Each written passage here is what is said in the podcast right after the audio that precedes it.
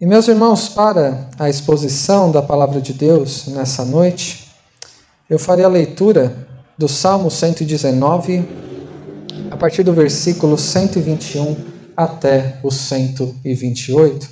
Salmo 119, do versículo 121 ao 128, palavra do nosso Deus que diz assim: Tenho praticado juízo e justiça não me entregues aos meus opressores. Sê fiador do teu servo, para o bem. Não permitas que os soberbos me oprimam. Desfalecem-me os olhos à espera da tua salvação e da tua e da promessa da tua justiça. Trata o teu servo segundo a tua misericórdia e ensina-me os teus decretos. Sou teu servo, dá-me entendimento para que eu conheça os teus testemunhos. Já é tempo, Senhor, para intervires, pois a tua lei está sendo violada. Amo os teus mandamentos mais do que o ouro, mais do que o ouro refinado. Por isso tenho por em tudo retos os teus preceitos todos e aborreço todo caminho de falsidade. Vamos orar mais uma vez. Bondoso Deus e Pai, diante de ti estamos e rogamos que o Senhor Abra o nosso entendimento para compreendermos a tua palavra. Que o Senhor abra os nossos olhos para vermos o que o Senhor quer nos mostrar e abra os nossos ouvidos de modo que ouçamos a tua voz. E que à medida que o teu Espírito nos iluminar para isso, pois dependemos totalmente de ti, o nosso coração receba a tua palavra como o Senhor quer que a recebamos.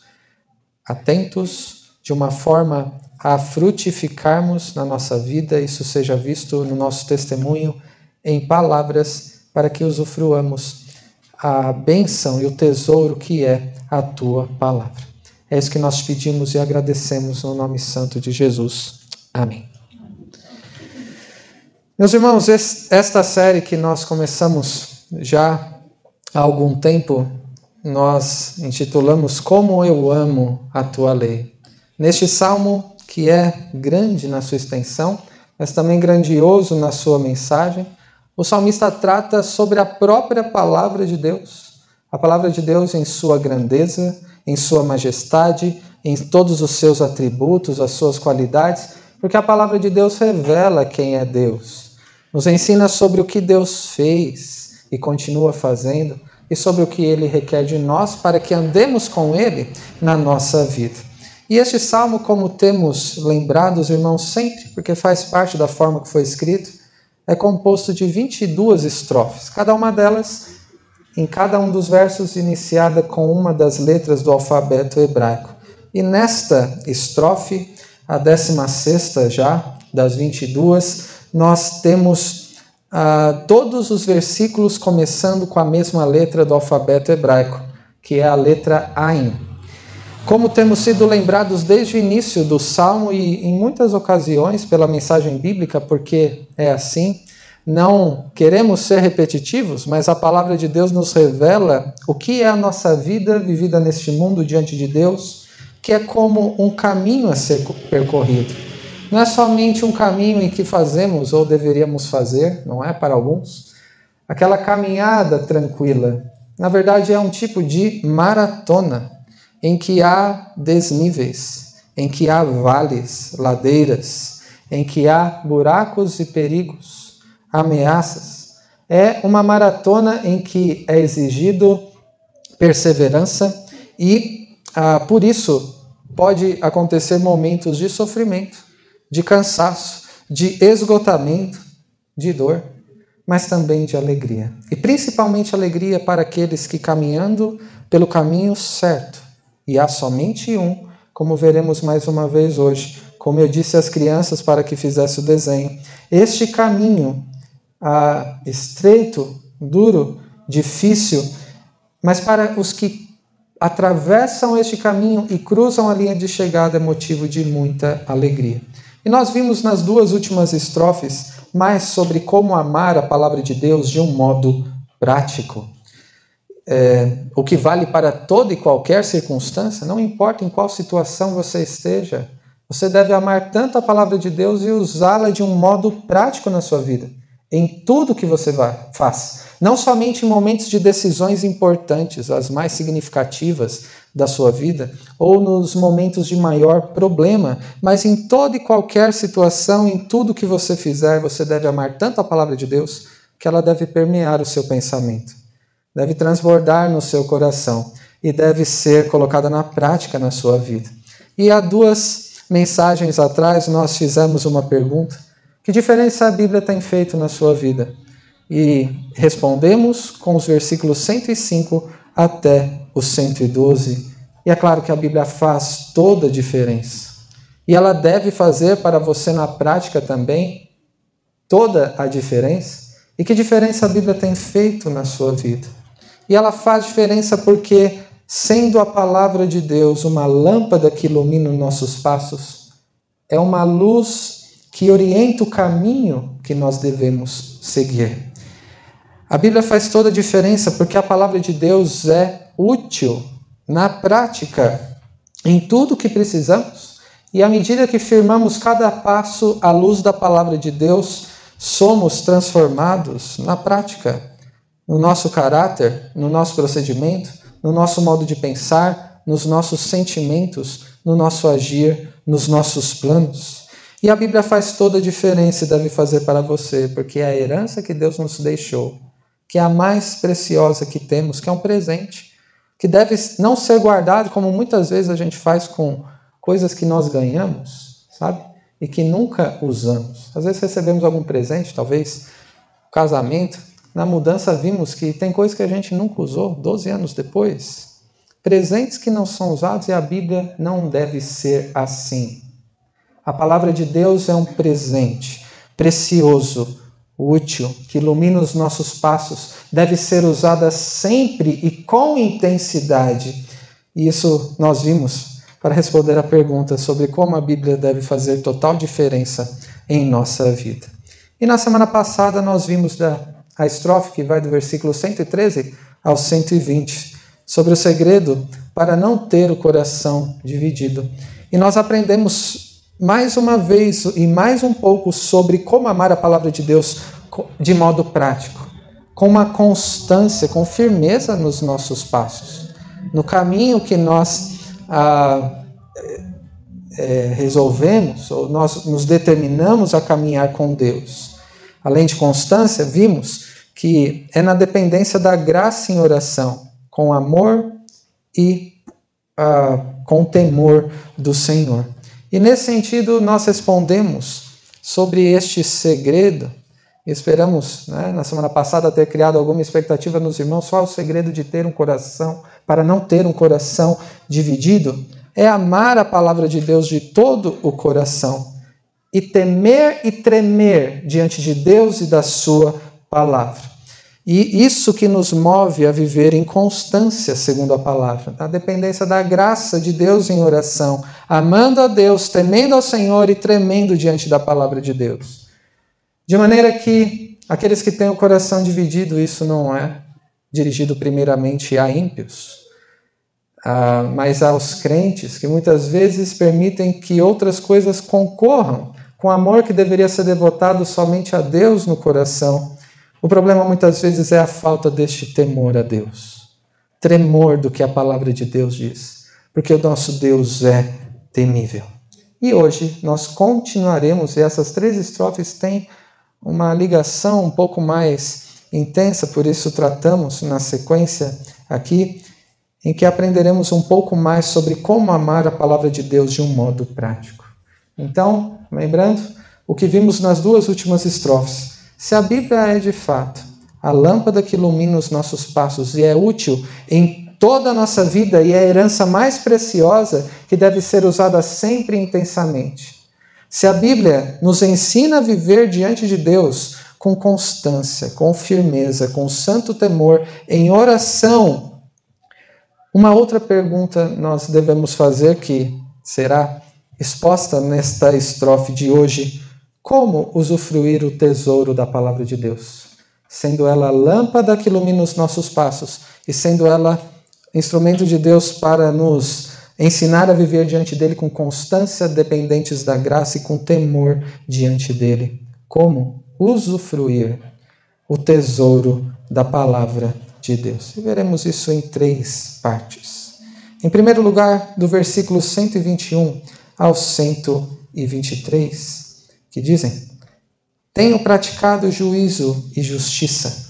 Não me entregues aos meus opressores. Sê fiador do teu servo para o bem. Não permitas que os soberbos me oprimam.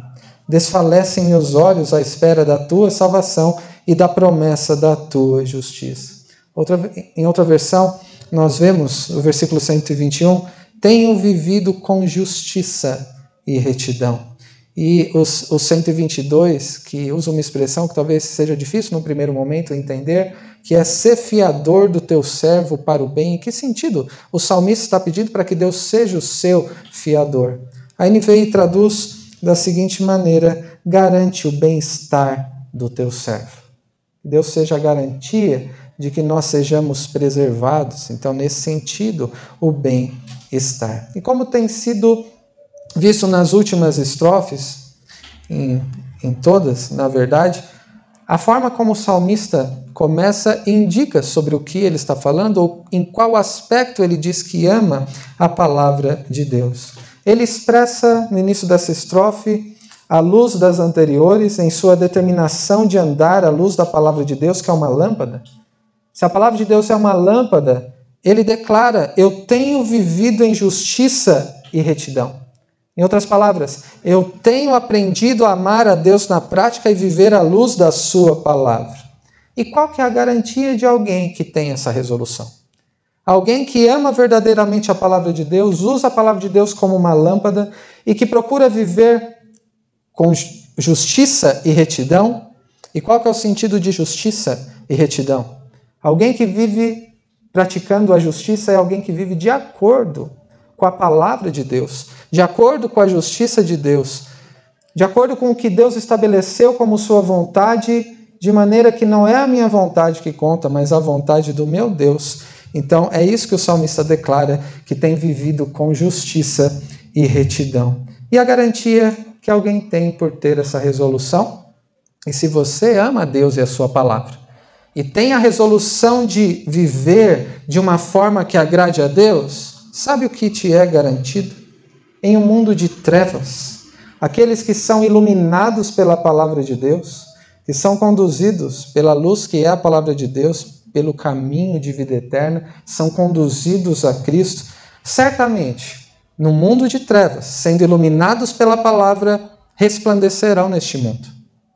Em meio ao mundo de trevas, alguém que vive praticando a justiça do reino de Deus vai brilhar neste mundo não uma luz própria. Não é alguém iluminado nesse sentido, mas é alguém que reflete o brilho da palavra de Deus, a beleza de Cristo e resplandece como luzeiro neste mundo tenebroso. O apóstolo Paulo aos Filipenses, no capítulo 2, ele falando sobre a necessidade dos crentes desenvolver a, pró a própria salvação, ele diz assim: Pois, amados meus, como sempre obedecestes, não só na minha presença, porém muito mais agora na minha ausência, desenvolvei a vossa salvação como? Com temor e tremor. O que vimos na última estrofe, não é? Uma firmeza, uma resolução em que a salvação é desenvolvida, em que se aprende a viver para a glória de Deus, de modo agradável a Deus com temor e tremor. Ele continua, porque Deus é quem efetua em vós tanto querer como realizar, segundo a sua boa vontade. Se você deseja viver na prática da justiça, de uma forma agradável a Deus, é Deus que te faz desejar. É Deus que te faz também realizar. E ele continua a fazer tudo sem murmurações nem contendas. Para quê? Para que vos torneis irrepreensíveis e sinceros filho de Deus inculpáveis, no meio de uma geração pervertida e corrupta como é o nosso mundo, na qual resplandeceis como luzeiros do mundo, fazendo o quê? Preservando a palavra da vida, para que no dia de Cristo eu me glorie de que não corri em vão, nem me esforcei inutilmente.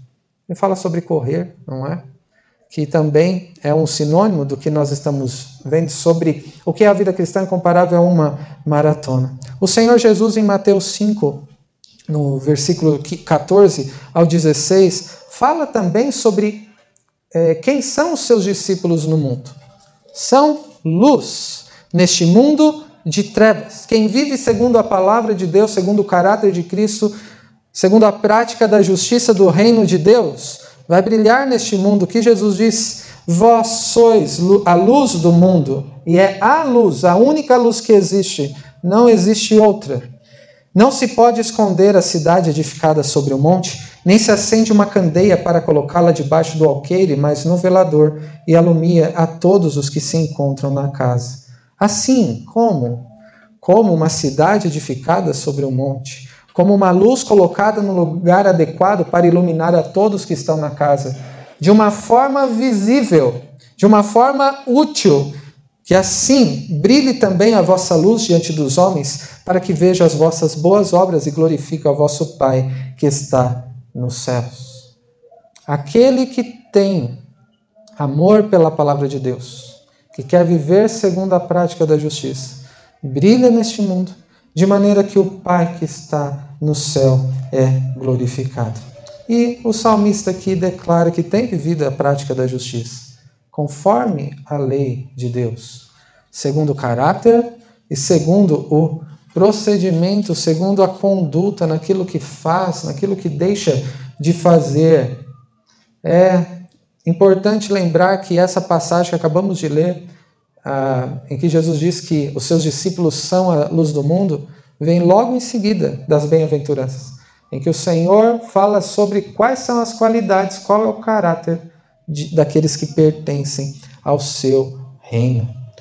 O salmista que vive na prática da justiça, vive de acordo com a palavra de Deus, seu caráter é transformado, a sua conduta é moldada segundo a palavra de Deus. E qual é a garantia que alguém tem de viver assim? Viver segundo a palavra de Deus na prática é o motivo de se enfrentar dificuldades, não é? É isso que ele diz aí, versículo 121. Tenho praticado juízo e justiça e como que ele se sente? Entregue aos seus opressores. Por causa do amor a Deus e a sua palavra. Ser fiador do teu servo para o bem, não permita que os soberbos me oprimam. Se sente oprimido por amar e praticar a palavra de Deus. Chegando ao ponto de, no versículo 123, ele dizer: Desfalecem-me os olhos, e já vimos uma expressão semelhante neste mesmo salmo.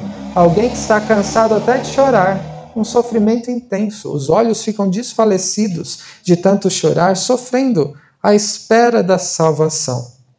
De maneira que viver segundo a palavra de Deus na prática é o motivo de se enfrentar dificuldades.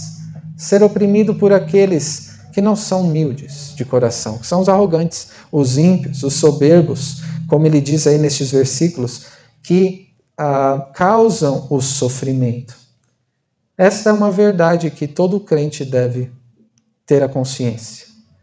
Quem ama a palavra de Deus e quer viver na prática a luz da palavra, enfrentará dificuldades. Não é sinônimo de que todos os problemas serão resolvidos. O apóstolo Paulo disse a Timóteo, recentemente lembramos deste texto, mas nos diz respeito hoje também, dizendo: Ora, todos quanto querem viver piedosamente em Cristo Jesus serão perseguidos. Há também uma expressão do apóstolo Pedro na sua primeira carta, no capítulo 3, em que ele diz: Mas ainda que venhais a sofrer por causa da justiça, alguém que faz o bem, que pratica a justiça, vai enfrentar alguma dificuldade? Há o senso comum de que dará tudo certo, é uma pessoa de bem. Mas quem vive praticando a justiça do reino dos céus sofrerá neste mundo de trevas. E o apóstolo Pedro diz: Ainda que venhas a sofrer por causa da justiça, bem-aventurados sois, vocês são abençoados, felizes. Não vos amedronteis, portanto, com as suas ameaças, nem fiqueis alarmados. Antes, santificai a Cristo como Senhor em vosso coração, estando sempre preparados para responder a todo aquele que vos pedir razão da esperança que há em vós. O sofrimento tem a ver com uma oportunidade de declarar a esperança que temos em Cristo.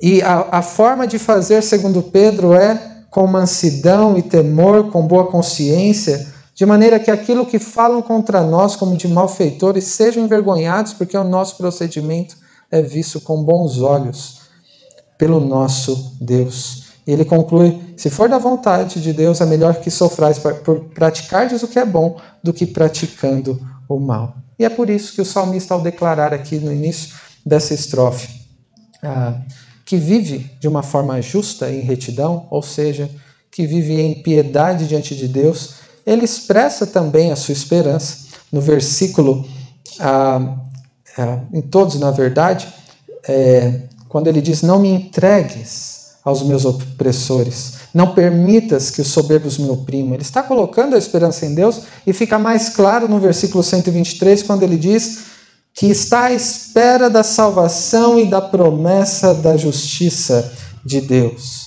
O salmista, então, vivendo diante de Deus de uma forma justa e piedosa, ele tem a esperança de não ficar entregue aos que o oprimem, mas que Deus o preserve, ser fiador do teu servo o salve e faça justiça. Meus irmãos, mesmo as circunstâncias mais adversas que passamos, não porque fazemos o que é errado. Às vezes se tem problema porque se faz o que é errado.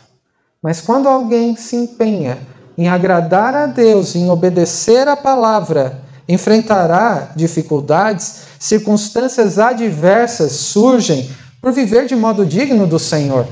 Agradar a Deus vai desagradar os outros, vai gerar dificuldades.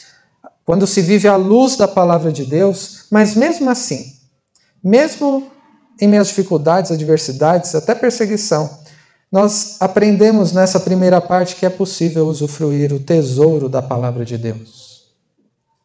A palavra de Deus que devemos amar, que faz toda a diferença na nossa vida, nos ensina que é possível mesmo em meio a situações adversas, seja quais forem as dificuldades, os inimigos de toda a natureza, é possível usufruir o tesouro da palavra de Deus. E a pergunta é: como? Como usufruir o tesouro da palavra de Deus, que é o nosso tema hoje? E a primeira resposta é: vivendo em piedade esperançosa.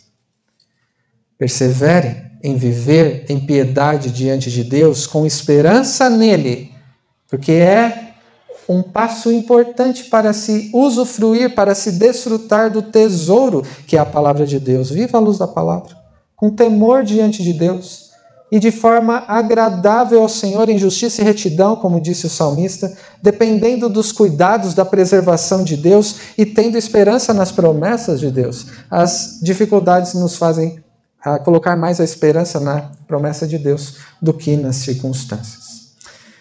Mas a outra lição sobre como usufruir o tesouro da palavra de Deus, nos versículos 124 ao 126, em que ele diz, primeiro 124, ah, não, do 124 ao 126, que dizem: Trata o teu servo segundo a tua misericórdia e ensina-me os teus decretos.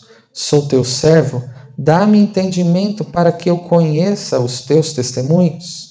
Já é tempo, Senhor, para intervires, pois a tua lei está sendo violada. Em outra versão, na NVI, o 124 diz: Trata o teu servo conforme o teu amor leal. E no 125, dá-me discernimento para compreender os teus testemunhos. Nós vemos aqui, fomos lembrados semana passada e mais uma vez, hoje, de que há uma íntima relação entre o amor à palavra de Deus uma vida de piedade, uma vida que é vivida diante de Deus, levando Deus a sério, uh, iluminando os passos com a palavra de Deus e a vida de oração. Em outras perspectivas já temos visto e hoje mais uma vez somos lembrados. Em outras palavras, nós vemos aqui, à luz dessa estrofe, resumidamente, que quem verdadeiramente ama a palavra de Deus e deseja agradar a Deus com uma vida piedosa, não deixará de buscar a Deus em oração. Porque terá consciência do quanto depende da graça de Deus. Se você ama ouvir o que Deus tem a dizer na Sua palavra e quer agradar o seu Senhor, você também irá se expressar nesse privilégio que é o meio de graça da oração. E é também significativo a o tipo de pedido que alguém que quer viver piedosamente segundo a justiça e a retidão faz. Alguém que ama a palavra de Deus. Não são petições egoístas. Aquilo que eu quero a, a, que Deus faça, que Ele me dê, que Ele resolva, que muitas vezes são petições egoístas.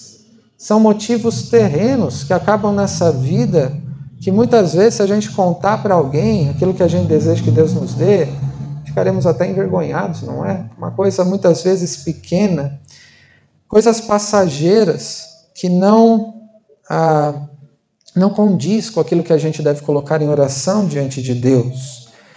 E muitas vezes se trata Deus como um servo, não é? Orações que fazem lista de pedidos, lista dos desejos, como se Deus fosse um gênio de uma lâmpada mágica para conceder todos os pedidos do meu coração ele se torna, né, nesse tipo de oração, como se fosse um servo que deve atender aos meus desejos. Mas alguém que ama a palavra de Deus, que vive de acordo com a palavra de Deus, pede em oração outras coisas. Não são pedidos fazendo exigências, colocando frustrações, ficando ressentido se não recebe. Na verdade, são ah, são petições em forma de rogo. O salmista roga, implora aqui, quando ele diz: Trata o teu servo segundo a tua misericórdia. Ele está rogando ao Senhor ah, por sua graça. E aqui é aquela palavra misericórdia que é o amor da aliança, é o amor fiel, é o amor incomparável, sem medida, do qual nada pode nos afastar, pois está em Cristo Jesus. E o apelo do salmista é: Senhor, me trate conforme a tua misericórdia, não de acordo com o que eu mereço, para que ele fique seguro ah, nas mãos de Deus, não é? Ah, dependendo da misericórdia. E não somente no modo de tratar, mas também de ensinar, e como ele diz nos versículos 124 e 125, para que aprenda o que Deus ordena e o que Deus está fazendo. Ensina os teus decretos, aquilo que o Senhor determinou que é a sua vontade. E também que eu conheça os teus testemunhos. Mais sobre o que o Senhor revelou do que está fazendo, podemos entender assim. Nesse sentido, então, irmãos, qual que é o teor da oração do salmista? O que ele pede como alguém que ama a palavra de Deus e que vive em piedade e se dirige a Deus em oração? Ele se coloca não como alguém que faz petições e, que, e quer que Deus o sirva atendendo, mas ele se coloca como um servo que só pode pedir a misericórdia de Deus e que Deus o preserve porque depende dele. E ele diz ainda no versículo 126: Já é tempo, Senhor, para intervires pois a tua lei está sendo violada. Então, por mais que, como diz o versículo 121, e há uma relação no hebraico entre esses dois versículos, por mais que ele se empenhe em praticar a justiça, ele olha ao seu redor e a lei de Deus está sendo quebrada. A voz de Deus não é ouvida, a vontade de Deus não é obedecida, e ele roga que Deus intervenha, pois a sua lei está sendo violada, desrespeitada ou quebrada. Por isso que o salmista roga aqui pela graça pedagógica de Deus. Ele roga pela graça que ensina sobre o que Deus quer de nós e sobre o que Deus está fazendo. E ele expressa o desejo de usufruir dessa misericórdia de Deus a cada dia, à medida que compreenda mais sobre a palavra que ele ama e revela quem é Deus, o que ele fez, está fazendo e o que ainda fará. Meus irmãos, mesmo num mundo, como já dissemos, de trevas, em que nitidamente a palavra de Deus é desrespeitada, não é? Não há preocupação com a palavra de Deus. Há uma, uma correnteza muito intensa de seguir o próprio coração e ser um crente, como uma ilustração que os irmãos devem conhecer, é nadar contra essa correnteza, contra a maré, contra o fluxo deste mundo, mas mesmo num mundo que está perdido, em que não há preocupação por nem ouvir e muito menos cumprir a palavra de Deus, é possível usufruir o tesouro da palavra de Deus. É o nosso tema. E como, segundo o salmista? Como usufruir o tesouro da palavra de Deus? Já vimos. Nas estrofes anteriores, vivendo à luz da palavra que é lâmpada, com temor diante de Deus. Na primeira parte dessa estrofe, vivendo em piedade esperançosa, colocando a palavra de Deus na prática, tendo esperança nas promessas de Deus para nos preservar neste mundo perverso. E nessa parte nós vemos sobre como usufruir o tesouro da palavra de Deus, que é rogando pela graça pedagógica de Deus. Pedagógica no sentido de ensinar. E quando Deus, na sua graça, ah, nos ensina, nós podemos sim usufruir das misericórdias de Deus em tempos difíceis desfrutar do seu amor nas dificuldades, enquanto aprendemos mais, não sobre como resolver os problemas, mas sobre quem é nosso Deus, sobre o que ele requer de nós para vivermos e sobre o que ele está fazendo no mundo e na nossa própria vida. Meus irmãos, isso alimenta a nossa expectativa para que Deus intervenha. Quanto mais amamos a palavra de Deus e procuramos colocar na prática, o contraste ficará mais evidente de como se negligencia a palavra de Deus, como se despreza a palavra de Deus. E o nosso desejo será, Senhor, que seja feita a tua vontade aqui na terra, como nos céus.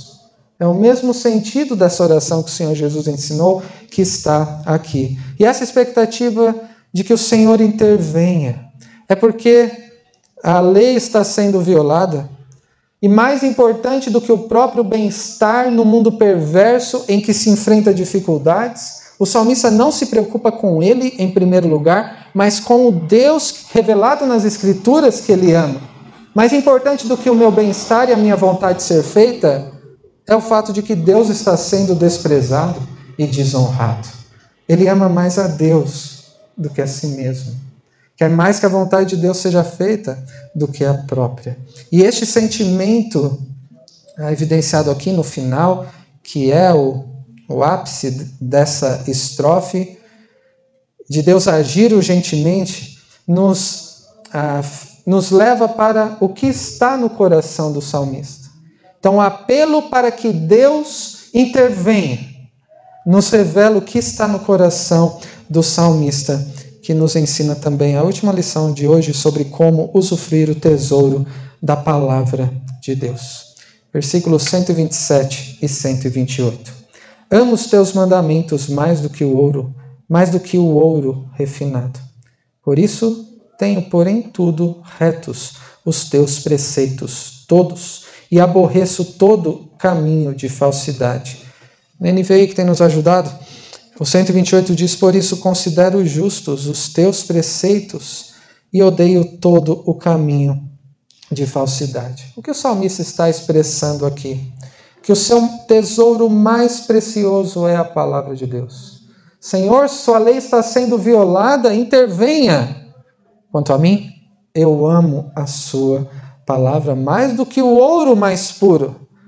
Aquilo de, que, de mais precioso ele pôde imaginar ele considera justo tudo o que Deus diz na sua palavra e reto todos os seus preceitos. E a ideia aqui é que uh, ele tem um desejo de ser conformado a esta palavra. Se ele tem procurado viver com justiça e retidão, e a palavra de Deus é justa em todas as coisas, em tudo que diz, há o desejo de se conformar a ela. O amor pela palavra no seu coração fez o salmista expressar o desejo de Deus intervir, pois Deus está sendo desonrado.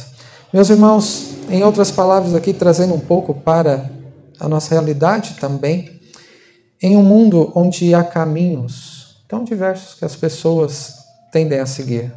E muitas vezes isso se faz presente também daqueles que compartilham a mesma fé, escolhem trilhar por caminhos que parecem certos, segundo os próprios olhos, de acordo com o próprio coração, que no fim é um caminho de morte e de perdição.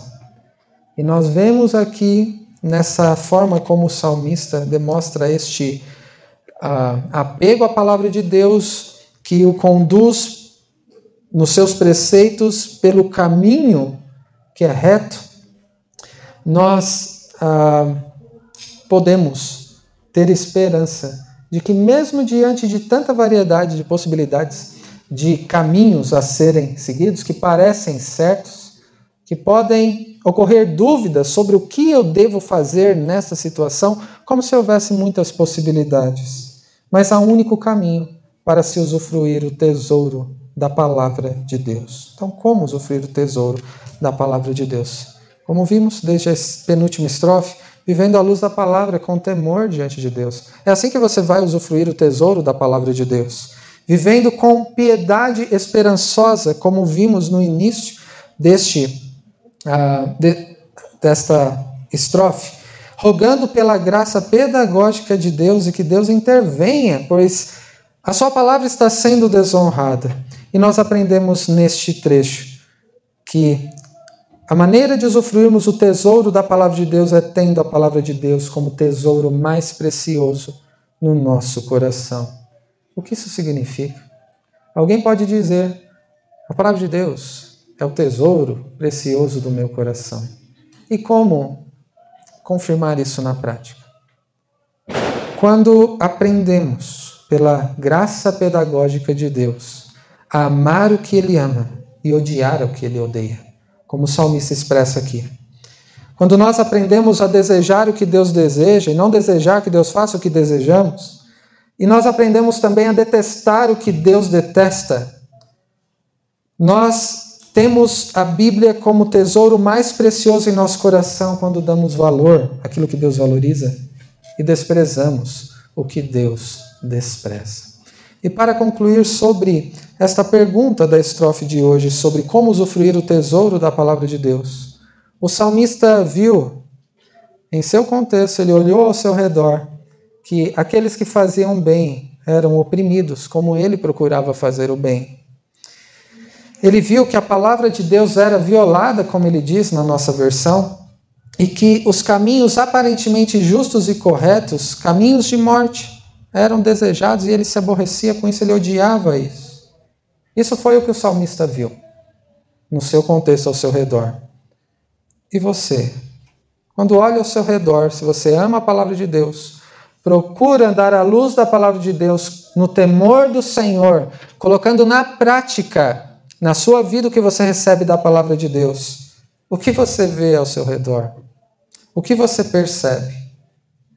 não parece muito diferente, não é? Do contexto do salmista.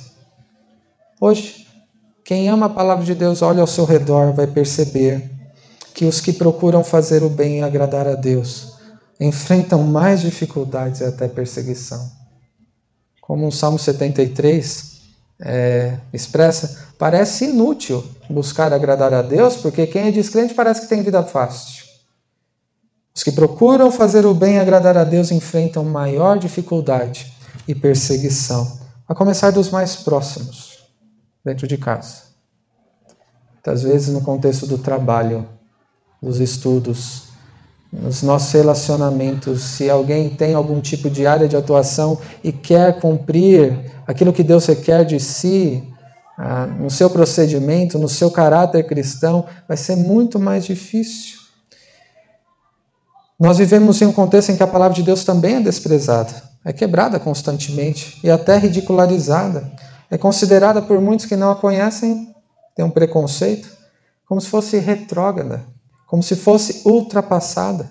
E quanto aos caminhos que o salmista diz que aborrece o caminho da falsidade, ah, nós podemos lembrar lá de Provérbios 14, 12, que diz que há caminhos que parecem certo ao homem, mas no final conduz à morte. Há tantos caminhos que são escolhidos, mas há um único em que se usufrui o tesouro da palavra de Deus. Um caminho de vida, de vida eterna. Um caminho de dificuldades por amor a Deus e a Sua palavra, mas é recompensador. Caminho de alegria, porque ah, vivemos diante de Deus, pela graça de Deus que nos ensina, e também aprendendo a temê-lo a cada dia. Nós aprendemos então, irmãos, para concluir, resumindo o que nós podemos, que mesmo em tempos tão difíceis como são os últimos dias, e nós vivemos nos últimos dias, são dias difíceis. Isso veio muito antes de uma pandemia e continuará sendo difícil mesmo quando ela for embora, até que Cristo venha. Mesmo em dias tão difíceis, é possível usufruirmos do tesouro que nos foi dado, que é a palavra de Deus. E isso pode e deve ser experimentado, desfrutado por nós a cada dia. E como nós usufruiremos o tesouro da palavra de Deus? Nós aprendemos essas três lições, vivendo com perseverança, em piedade e com esperança. Por isso, busque agradar ao Senhor em obediência, recorra à palavra constantemente e intensamente, queira agradar ao seu Senhor. Não confie em si mesmo, nem em outros para a sua preservação, mas dependa de Deus para preservá-lo enquanto ele alimenta a esperança nas promessas que ele já nos deixou e temos aqui tudo o que nós precisamos. Em segundo lugar, rogue perseverantemente pela graça pedagógica de Deus nós podemos, à luz dessa palavra, esse tesouro que nos foi dado, experimentar as misericórdias do Senhor, que se renovam a cada manhã. Por isso, ore para que Deus te ensine a sua vontade, para que você cumpra, para que você entenda o que Deus está fazendo, aprendendo a amar mais a palavra de Deus e ao próprio Deus do que a si mesmo. E por último, tenha a palavra de Deus como tesouro mais precioso do seu coração, aprendendo a amar o que Deus ama, odiar o que Deus odeia, desejar e valorizar o que Deus deseja e valoriza, e detestando e desprezando o que Deus detesta e despreza. Meus irmãos, nosso desejo e oração é que cada um de nós persevere pelo caminho desta piedade esperançosa, rogando pela graça pedagógica de Deus e tendo a palavra de Deus como nosso bem mais precioso na prática. Porque é somente assim que usufruiremos a cada dia do andar com Deus e do tesouro que é a Sua palavra. Que Deus nos abençoe. Amém.